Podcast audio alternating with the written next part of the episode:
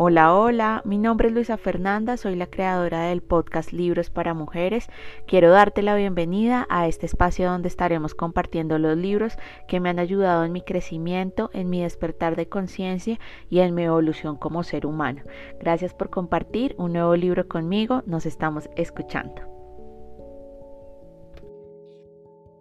Hola, hola, nuevamente te saludo en este podcast de libros para mujeres. Para mí es un gusto poder estar contigo nuevamente acompañándote en este nuevo podcast.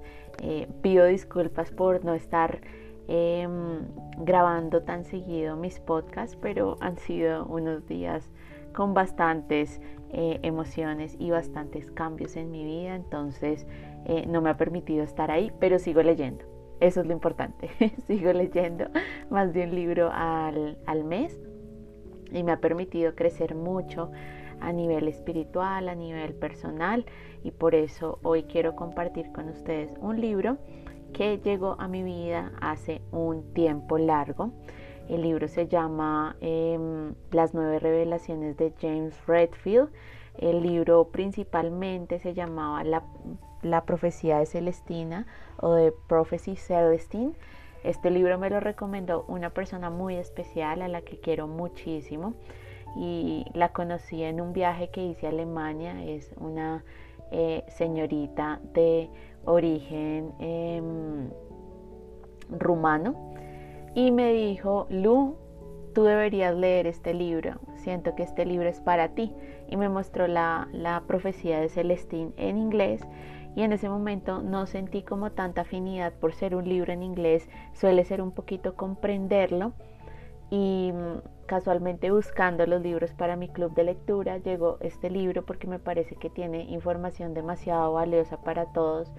Y más que me intriga saber que fue un libro que eh, se escribió en 1989 casi 32 años después, el libro sigue siendo vigente y la información que maneja es demasiado poderosa para cada uno de nosotros como humanidad y siento que deberíamos leerlos todos. Las nueve revelaciones es una síntesis psicológica y de religiones orientales y se convirtió en un libro clásico de toda la literatura New Age y mm, ha tenido en los años en, en los que se lanzó en 1989 tres años consecutivos tuvo ventas por más de 20 millones de copias y ha sido traducido en más de 34 idiomas. El autor de este libro es James Redfield, que es escritor y psicólogo americano. Y em, el libro eh, también tiene una película que fue lanzada en el 2006, pero yo les recomiendo que se lean el libro porque es muy, muy, muy interesante. Si a ustedes les gustan los libros que tienen emoción, que tienen suspenso, que tienen historia de amor, este libro es para ustedes. Es un libro súper poderoso. Acá no voy a hablar de la trama novelesca, por así decirlo, del libro, porque eso es como un valor agregado que le da el escritor al libro. Para mí lo más valioso son eh, la definición de las nueve revelaciones. Sí te voy a contextualizar un poquito en la historia como para que tú te hagas una idea del libro. ¿Cómo comienza este libro de, James Redfield?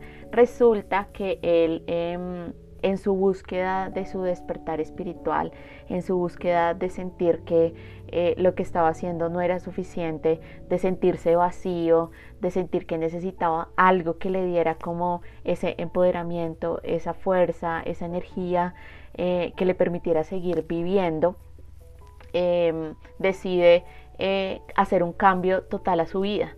Y en ese cambio total a su vida se encuentra con una amiga que le empieza a hablar de un texto, un manuscrito eh, que está en el Perú y que habla de las nueve revelaciones para ser una humanidad más consciente y más despierta. En él esa, esa idea como que repercute muchísimo y al día siguiente ya estaba volando a Perú. Em, a conocer más acerca de este manuscrito y a entenderlo un poquito más porque él ya estaba buscando respuestas en su despertar. A partir de, que él viaja a Perú, que Perú para mí es demasiado lindo y demasiado mágico, siento que tengo raíces con Perú y con toda eh, su descendencia inca y con sus emperadores incas. Y bueno, tengo una afinidad muy linda con Perú, razón por la cual traje este libro Empieza él como a investigar todas estas eh, revelaciones y casualmente le empiezan a llegar esas personas que le van a ayudar en su proceso de descubrir cada una de las revelaciones por su paso por Perú. Eh, estará visitando diferentes zonas de Perú y más que Perú tiene una selva virgen con una energía demasiado linda que le va a ayudar a conectar muchísimo más con todas estas nuevas revelaciones. ¿De qué nos habla la primera revelación? La primera revelación nos dice que cuando se alcance la masa crítica de toda nuestra cultura, comenzará a tomarse en serio las experiencias coincidentes. ¿Qué es lo que quiere decir esto? Que a medida que más personas despierten, más personas se den cuenta de que esto es un sueño, de que nosotros creamos nuestra propia realidad, esa masa crítica va a aumentar y nos vamos a dar cuenta de que la vida misma, el universo nos va a ir poniendo las circunstancias eh, que van a ser causales para nuestra evolución y para nuestro crecimiento y nuestro despertar. Y van a, eso que tú dices como, uy, qué coincidencia, me encontré con esta persona y yo necesitaba preciso hablar con alguien sobre los ángeles o, no sé, diferentes situaciones, es precisamente esa, la masa crítica. También el libro habla de que y hace una profecía de que en el segundo milenio seremos todos capaces de ver todo este periodo de la historia como un conjunto. O sea, empezar a ver, no segregarlo como el 2020, el 2021, sino vamos a verlo como un conjunto en el que todos estamos empezando a despertar de este sueño y dándonos cuenta de que si nos mandaron a la casa por un tema de pandemia es porque tenemos que ir a nuestro interior y trabajar desde nuestro interior para hacer un reflejo del mundo exterior que nosotros queremos ver. Em, identificado en nuestra vida. Entonces, esa es la primera profecía y es la masa crítica en la que todos nos encontramos en este momento. Por eso tantas personas ahorita están hablando del tema de, no sé, amor incondicional, despertar de conciencia, mindfulness. Más personas están empezando a meditar, a comer más saludable, a tener unos hábitos más alineados a esta pachita mama que nos cuida tanto y nos protege tanto. Entonces, precisamente todo eso se debe a que estamos haciendo masa crítica. La segunda revelación es que todas las cosas que damos por sentado necesitan nuevas definiciones especialmente la naturaleza de Dios. Entonces ya empezamos acá a hablar de un tema de, que nosotros creíamos hace, tú me preguntas, hace 10 o 15 años yo pensaba en un Dios castigador, en un Dios que si yo me portaba mal iba a tener consecuencias o en una religión que yo no entendía ni comprendía mi religión católica. Entonces a partir de eso empecé a tomar definiciones diferentes, no solamente del Dios que para mí ya no es un Dios como un Dios que está en el cielo, sino es como un todo, es la fuente, es la energía divina, es el universo en sí para mí porque empecé a cuestionarme muchas cosas. Y no solo en este sentido empezamos a, cuestionarnos, sino en todo lo que pasa en nuestras vidas. ¿Por qué tenemos tantas limitaciones? ¿Por qué las cosas no fluyen como nosotros quisiéramos? Todo eso empieza a tener una simbología más em, creada por nosotros mismos, por una definición que nosotros hacemos y no nos quedamos con la información que nos está dando la humanidad o los gobiernos o las religiones. Y empezamos a cuestionarnos si esto pasa cuando te empiezas a tener un despertar y a darte cuenta de que, oiga, qué hay detrás de la vida en este planeta. O sea, vinimos a vivir ocho horas nomás, que es un tema que ya les repito muchísimo, o empezamos a darnos cuenta de que hay algo más, de que vinimos a ser felices, de que podemos evolucionar y podemos crecer, que podemos darnos de por qué nuestra familia actúa de cierta manera y sanar todas esas heridas que tiene nuestra familia, nuestro linaje, eh, nosotros mismos y cuestionarnos acerca de que nosotros no vinimos acá a trabajar y a ganar dinero y a tener una casa y un carro. También empezamos a cuestionarnos de por qué estamos aquí en esta realidad, cuál es nuestro papel fundamental y yo me lo he cuestionado muchísimo en este tema de la pandemia y decirme, ok, si estoy viviendo y si mi alma eligió vivir este momento de pandemia, pues tiene que tener un trasfondo más allá de sobrellevar o de sobrevivir a esta situación, sino darnos cuenta de que nuestro mensaje va más allá de eso y de que esta realidad que estamos viviendo a final de cuentas se debe a lo que nosotros estamos eh, trabajando en nuestro interior y se va a ver reflejado en nuestro exterior. Y por último, la revelación 2 nos habla de que eh, la intuición como un hecho real, de que la intuición sí es algo que nosotros podemos desarrollar e ir trabajando y más escuchando nuestro corazón y callando esta mente que nos juega malas pasadas y cuestionándonos todo y mirando como esos mensajitos que nos va dejando el universo, fuente, energía divina para nuestra evolución y para nuestro camino tan maravilloso. Si tú estás escuchando este podcast es precisamente porque tu alma te lo está pidiendo y porque te pide conectar con todas estas energías de alta frecuencia, con mi voz que también tiene una frecuencia para que tú comprendas el mensaje y entiendas que hay algo más allá y hay una intuición que te puede ayudar a cuestionarte muchísimas cosas que de pronto no te habías cuestionado. La revelación 3 nos habla de que los seres humanos vamos a aprender a percibir lo que anteriormente era, era un tipo de energía visible. Y este para mí es una de las revelaciones más lindas esta porque cuando uno empieza a conectarse con energías más sutiles como por ejemplo los elementales o la madre tierra o te vas a meditar a un jardín, te das cuenta de que al abrir tus ojos tú ves todo de una manera más bella, más linda, más brillante, más con más energía. Y es precisamente la física cuántica, es la energía que responde a cómo pensamos nosotros, a cómo nosotros empezamos a hacer esa relación de que hay un campo cuántico en el que tú eh, le hablas al, universo por medio de lo que sientes y no por lo que piensas y que todo ese campo cuántico en lo que tú ves visualizaciones, ves ideas, ves desarrollo de se va a ver reflejado en este mundo físico de manera material se va a materializar gracias a la intención que le estás poniendo a las cosas. Entonces vas a comprender que todo, todo lo que te rodea hace parte de un velo de la ilusión que tú mismo estás creando y tú mismo estás materializando en este campo físico, en esta 3D, pero que se ve eh, reflejado en un campo cuántico, en un campo energético, en dimensiones superiores que nosotros, nuestras percepciones humanas, no alcanzan a imaginarse y no, alcanzan a, a comprender. Sin embargo, esto no es de comprender con la mente, sino de sentirlo con el corazón, sentirlo desde la intuición. Y también habla de que nosotros podemos influir no solamente con las plantas, sino también sobre otras cosas. Entonces, em, no sé si les pasa a los que tienen mascotas, como esa energía tan linda de conexión que tienen con sus mascotas, que saben lo que piensan, saben lo que sienten. Eh, pasa con las personas que nosotros tenemos a nuestro alrededor, que sabemos lo que sienten, sabemos lo que piensan. Cuando entramos a un sitio y sentimos la energía densa, sentimos la energía pesada, es precisamente porque estamos abriendo este canal de comunicación de que somos más que un cuerpo físico, somos energía. Nosotros acuérdense de Joe Dispensa que somos un 99.9999% energía y solamente un 0.0001 de materia. Entonces conectar con todas estas fuentes divinas, con los pajaritos que, nos, que llegan a tu ventana, con el árbol que está al lado de tu casa, con... Eh, el sol, con la luna, hace parte de toda esta energía que está en movimiento y que está interactuando con nosotros y nos está, ayudando a comprender un mensaje más sutil que nuestra mente no alcanza a imaginar. La cuarta revelación de la que nos habla este libro es que los seres humanos compiten por la energía y nosotros todo el tiempo nos sentimos vacíos. ¿Y cómo se desprende esto en la vida diaria? Cuando una persona te responde brusco, cuando una persona te responde de manera eh, inadecuada, es precisamente porque quiere robarte tu energía, quiere robarte tu tranquilidad. Entonces utiliza toda la energía que está en el campo. Eh, y prefiere robarte tu energía a utilizar esa energía que está en el campo.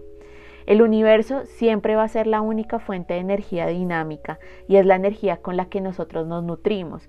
Y nos nutrimos por medio de qué? De los alimentos, por medio de lo que vemos, por medio de lo que sentimos. Entonces cuando nosotros le robamos energía a otras personas es porque no nos sentimos en la capacidad de conectar con todo este universo maravilloso que está alrededor de nosotros y que nos puede brindar la energía necesaria para poder afrontar todo lo que necesitamos en nuestra vida diaria. Y es precisamente porque nosotros estamos desconectados de la fuente, razón por la cual nos sentimos débiles, inseguros y deficientes. ¿Y cómo logramos conectar nuevamente con esta fuente? Primero meditando, agradeciendo todo lo que tenemos, comiendo eh, comida que esté cruda, alimentos que no hayan sido procesados, porque eso también nos baja mucho la frecuencia. Entonces cuando nosotros conectamos con alimentos como por ejemplo la papa, la lechuga, a mí me encanta el kale, lo amo con todo mi corazón, eh, con esos alimentos lo que hacemos es que conectamos con la energía de la fuente, de la madre tierra, de esta pachita que nos sostiene todos los días y agradecerle también y conectar y anclar esta energía que nos sostiene todos los días hace parte de nuestra evolución y de nuestro camino. Y también lo que les contaba frente a cuánto nosotros controlamos a otro ser humano para recibir su energía, lo que hacemos es que nos llenamos hasta el tope a expensas de otra persona y dejamos a la otra persona drenada. Entonces lo que tenemos que hacer es evitar eh, esas confrontaciones, evitar eh, esos comportamientos cuando sentimos que la otra persona no está alineada a lo que nosotros pensamos. Hey, todos somos un universo diferente y todos vamos a pensar diferente, pero eso es lo lindo de esta diversidad y comprender que hay una fuente ilimitada de poder a la que nosotros podemos conectar por medio de la meditación, la comida, el agradecimiento, los pensamientos positivos, mirar solamente un amanecer te llena el alma, mirar un atardecer también te llena el alma y son las fuentes divinas que nosotros tenemos que utilizar para llenar nuestro contenedor. La revelación 5 nos habla de que cuando se aprecia la belleza y la singularidad de las cosas, se recibe más energía. Y cuando llega al nivel que siente amor, entonces puedes devolver esa energía solo con desearlo. Y es sentir ese amor incondicional. Yo veo al árbol enfrente de mi ventana y digo como, wow, qué lindo que hayas crecido porque es un árbol que lleva, no lleva más de, de ocho años creciendo y verlo crecer me trae tanto amor y más porque tiene como semillitas y permite que vengan los pajaritos a comer. Entonces es como sentir amor en todas esas cosas lindas, en todos esos momentos mágicos que la vida nos pone en el camino ver a un bebé reír, eh, ver comer a alguien o comerte un aguacate, como siempre les digo, son cosas que te llenan de energía y te permiten estar en una frecuencia más elevada, más sutil y más linda y más atada a la energía del campo cuántico, que es el campo cuántico de creación. Conectar con esta energía se siente como una conmoción después de una euforia y finalmente como amor, es como un amor incondicional de que está siendo sostenido. Es como ese, ese momento de plenitud lindo en el que sientes como gracias vida por todo lo que tengo a mi alrededor. Ese es el momento en el que nosotros tenemos que llegar y lo logramos conectando con el cosmos para extraer toda la energía que hay en él. Y no eh, robándole la energía a otras personas, que es la revelación 4. La revelación 6 nos habla de que nosotros tenemos que enfrentarnos a nuestra particular manera de someter control a todos nuestros semejantes. Todos somos humanos y en algún momento hemos sometido control a otras personas, pero hacernos conscientes de cuál es nuestra farsa de control para maniobrar la búsqueda de la energía es lo que nos habla la revelación 6. Hay diferentes farsas de control, eh, les voy a hablar de cada una de ellas y tiene mucha relación con nuestra familia. La primera farsa de control es el interrogador y es esa persona que sondea al mundo de otra persona con la intención de encontrar algo censurable. Entonces, ¿dónde está? ¿Qué está haciendo? ¿Cómo lo está haciendo? Eh, cuestionando todo. Esa es la farsa de control de una persona que interroga. La segunda farsa de control es la farsa de control del intimidador y es esa amenaza verbal o física en la cual nos vemos obligados por medio a prestarle atención y ceder nuestra energía. Entonces preferimos no tener eh, ningún altercado con esa persona por miedo a que haya una amenaza verbal o física y preferimos cederle nuestra energía a esa persona para evitar confrontaciones. la tercera farsa de control es el pobre de mí el victimismo. Nos cuenta las cosas horribles que le ocurren, dando a entender que somos responsables de todo lo que le pasa. Ay, es que a mí me pasa esto porque es que eso es culpa del gobierno. Ay, es que a mí me pasa esto porque, porque es que yo no estudié. Ay, es que a mí me pasa, es que, es que, es que, en vez de responsabilizarse por las situaciones. Y lo que hace es hacernos sentir culpable. Entonces nos roba la energía. Luego sigue la farsa control del reservado y es esa persona que es imprecisa, distante, que no revela lo suficiente eh, para no, dar pie a críticas. En el caso del libro, el autor, eh, él se define como una persona de farsa de control reservado, pero eso como les decía al principio depende de, tu familia. Entonces en el caso de la familia de él para llegar a este contexto era que su papá era un intimidador verbal, eh, donde le decía que él no hacía las cosas como quería que las hiciera él, entonces, y su mamá era un interrogador, lo interrogaba por todo. Entonces el que decidió, decidió convertirse en una persona reservada, distante y no revelar lo suficiente para no dar pie a, a críticas. Entonces tú puedes empezar a evaluar estas cuatro farsas de control. No necesariamente tienen que las personas estar encasilladas en una sola, sino que puede tenerlas las cuatro al tiempo, puede tener dos al tiempo pero así tú te vas a dar cuenta de cómo es tu familia y cuál es la farsa de control con la que tú te cubres y te proteges para evitar eh, dar a conocer toda esa parte auténtica de la que tú ya eres parte. Y prefieres ser una farsa de control que eh, asumir la responsabilidad de, de tu energía y de lo que tú eres consciente. La séptima revelación de este libro nos habla de que todos vamos a empezar a tener una evolución consciente. Y esta alerta a las conciencias hace que todo el universo responda a toda esta energía que se está moviendo. Entonces, ¿qué es lo que va a pasar? Acá es cuando empiezan todo el tema de las, las diosidencias que llamamos o todas esas casualidades que en realidad no son casualidades, sino que empiezan a acudir ciertos pensamientos a ti que nos ayudan a servir como guía porque tú ya empiezas a hacerte consciente de lo que necesita tu camino. Entonces, por ejemplo, a mí me pasó con el tema de terapeuta angelical que llegaron, empezaron a llegar como mensajes de que debería conectar con los angelitos y los angelitos me llevaron a hacer terapia y tener una sanación por un tema eh, que no había sanado en mi vida. Entonces, si ves cómo se van conectando todas esas diosidencias, es precisamente que nosotros estamos recibiendo por medio de nuestros pensamientos guías que nos sirven para poder desarrollarnos, para poder adoptarnos, para poder comprender el porqué de las situaciones y no solamente son pensamientos, también pueden ser sueños que nos guían, eh, también en soñaciones, fantasías, ilusiones, que nos llegan a nuestra mente y nos dicen, por acá es el camino, por acá debes continuar. Pero ¿qué es lo que pasa? Que a veces nuestra mente nos juega malas pasadas, entonces en esos momentos en los que sentimos esa lucidez maravillosa con el universo, tenemos que hacerle caso profundo a esas señales del universo. Precisamente el hacer estos podcasts fue una señal del universo en donde yo me dejé guiar por el camino. Entonces, asimismo los invito a que ustedes se dejen guiar por todas estas energías que el universo tiene preparadas para nosotros todas esas fuentes de información que nos están guiando, personas que nos hablan de un tema, que nos dicen, oye, has oído hablar de Reiki, has oído hablar de, no sé, geometría sagrada, numerología, todo eso hace parte de la información que tu alma quiere y que el universo quiere para ti, para que aprendas. Y no solamente en temas espirituales, sino también en, temas em, de tu vida diaria que estás buscando un nuevo trabajo y te llega una persona diciendo, oye, hay una vacante en tal lado y es una súper vacante, es el universo guiándote por el camino que deberías seguir. La revelación 8 nos habla de la ética interpersonal y una manera de tratar a las demás personas con el fin de compartir más mensajes. Y es la sinergia que nosotros logramos tener con todos nuestros pares y con todas las personas que nos rodean.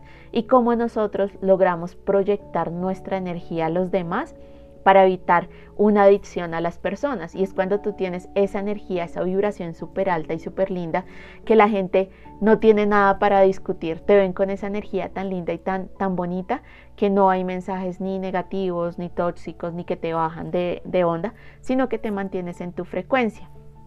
Cuando empezamos a evolucionar, también empezamos a recibir eh, automáticamente energía de nuestro sexo opuesto. ¿Y porque empezamos a recibir esta energía? Acuérdense que somos un mundo dual, somos masculino y femenino y necesitamos concentrar ambas energías en nuestro campo para lograr un equilibrio. No podemos tener ni muy femenino ni muy masculino. Tenemos que tener la medida necesaria para ese suministro de energía de la fuente que nos complementa. Entonces, ahí lo que ustedes van a ver reflejado es que les llegan personas hombres o mujeres, que los van a apoyar en su energía. Lo importante es que ustedes no dependan de la energía de esa persona para poder mantener su energía alta, de alta frecuencia, sino que sea un complemento a la energía que ustedes ya tienen, porque si no nos devolveríamos a la revelación número 4, que es que nosotros le robamos la energía a la otra persona y la dejamos drenada. Y la novena revelación es eh, una de las más interesantes y es que todas estas revelaciones, a medida que nosotros las hagamos conscientes en nuestra vida y nos demos cuenta de todo el potencial que tenemos como seres humanos, va a cambiar la cultura humana en el próximo milenio como el resultado de esta evolución consciente. ¿Y qué es lo que quiere decir esta evolución consciente? Que nuestra búsqueda natural de la verdad nos llevará hasta allá y es en el momento en el que estamos todos despertando, haciendo uso de toda la información que está en este campo cuántico, cuestionándonos todos, dándonos cuenta de mucha información que antes estaba escondida y que ahorita está saliendo a la luz. Veremos cómo los árboles, los ríos, las montañas, como templos de gran poder que hay que conservar con reverencia, admiración y respeto, porque son los elementales y tienen información de infinidad de milenios, porque han estado acá toda una vida entera y nos pueden ayudar a crecer y a recibir esta energía tan linda del universo y que adicional nuestro destino es continuar aumentando todo nuestro nivel de energía uniéndonos tanto a la Pachita Mama como a todo em, nuestro interior, a conectar con esta fuente divina. Y esto nos va a permitir ser más ligeros, más livianos cada vez somos más puramente espirituales porque dejamos de lado toda esta materialización y nos vemos más como seres de energía. Somos 99.999% energía y un 0.0001% eh, de materia. Y es muy lindo ver esto porque acá eh, hay una persona en el libro que llega a ese nivel en donde ya no es visible ante el ojo humano porque tiene una energía tan pura y tan limpia que ya trasciende lo material y se ve solamente como energía. Y una persona que logró hacer eso en este mundo físico fue Jesús. Jesús logró trascender todas estas revelaciones que hablan en Perú porque resulta que este libro, y este es un tip curioso del libro, el libro fue escrito antes de la venida de Jesús y fue escrito en arameo. Entonces imagínense, es como esta información se sabe hace muchísimo tiempo, hace milenios.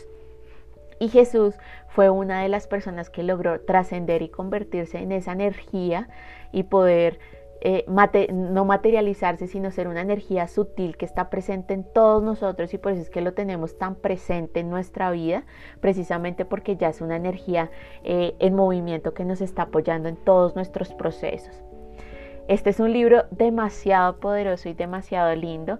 Eh, la trama es muy interesante porque resulta que la Iglesia Católica no está de acuerdo con esta información y hace todo lo posible para eliminar todos los manuscritos. Lo que pasa es que cuando una persona comprende el manuscrito y comprende cada una de las revelaciones, es imposible eh, que la información siga, deje de correr y sea manipulado o sea vetado porque ya es de conocimiento de la humanidad. Y precisamente por eso este libro se me hace tan interesante y tan valioso, porque todos necesitamos conectar con estas nuevas revelaciones y comprender que todo lo que está a nuestro alrededor es energía pura, es energía que nos aporta a nosotros la energía para ser las personas que somos. Y trabajar toda esta, este campo cuántico que está ahí eh, diciéndonos ven y, yo te doy la energía necesaria para que tú puedas vivir la vida que tú quieres en este, en este mundo material. Bueno, para mí ha sido un gusto poder acompañarles y poder hablar media hora eh, larguita sin parar de este libro que me apasionó y me llegó hasta el alma. Eh, se lo súper recomiendo. Las nueve revelaciones de James Redfield. Es un libro cortito, pero de mucha información valiosa. Yo acá les cuento como un entremés de todo lo que trae el libro, eh, pero me encantaría oír sus comentarios y saber que escucharon y leyeron el libro.